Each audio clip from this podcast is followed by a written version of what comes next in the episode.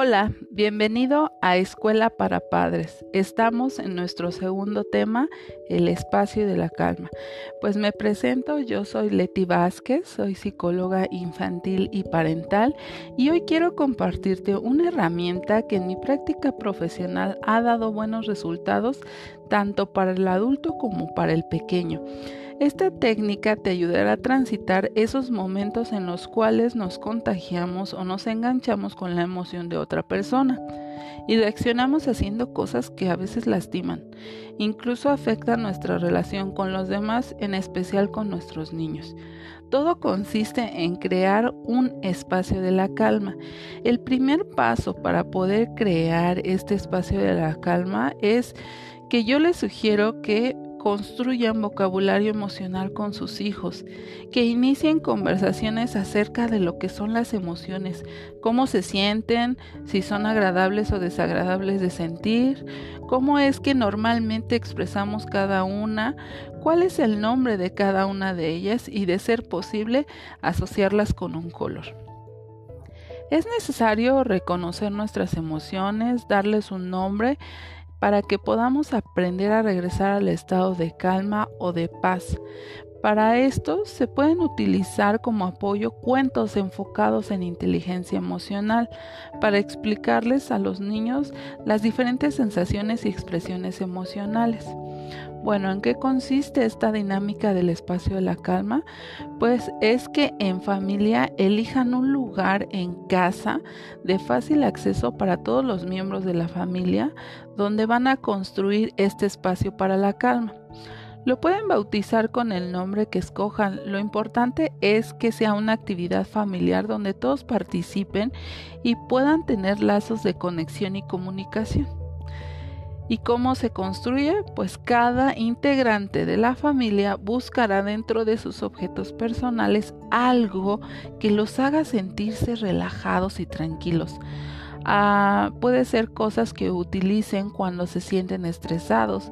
También pueden ser objetos que les divierten o les causan felicidad y dependiendo del número de integrantes pueden incluir dos o tres objetos por cada uno.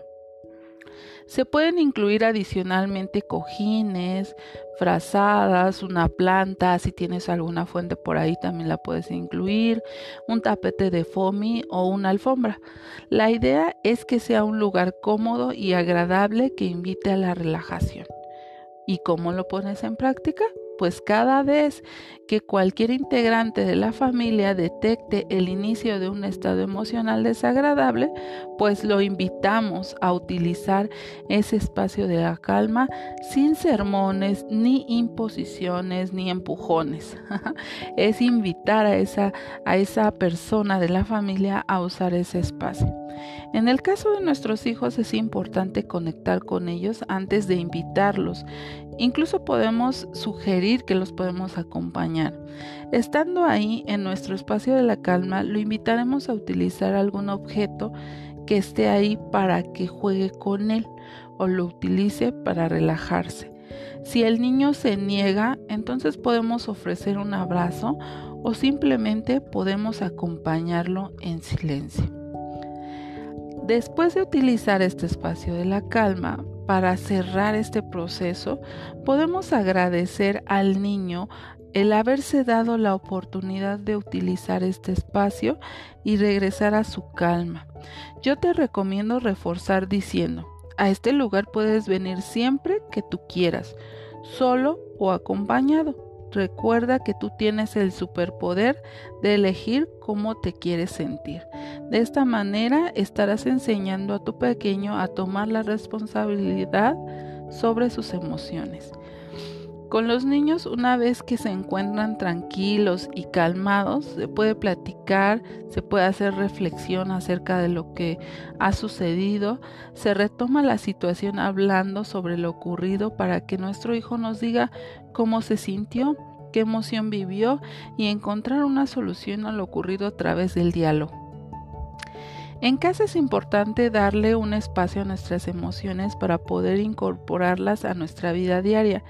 En este espacio todos los integrantes de la familia aprenderán a gestionar y recuperar, recuperar ese poder para regresar al estado de calma cuando experimentamos situaciones que nos son desagradables. Este ejercicio te va a ayudar a establecer comunicación para que resuelvan y creen nuevas soluciones. También aprenderán a compartir paz en lugar de conflicto y reconocer sus emociones y reconocer también las emociones de, de los demás miembros de la familia y actuar conforme la situación lo requiere.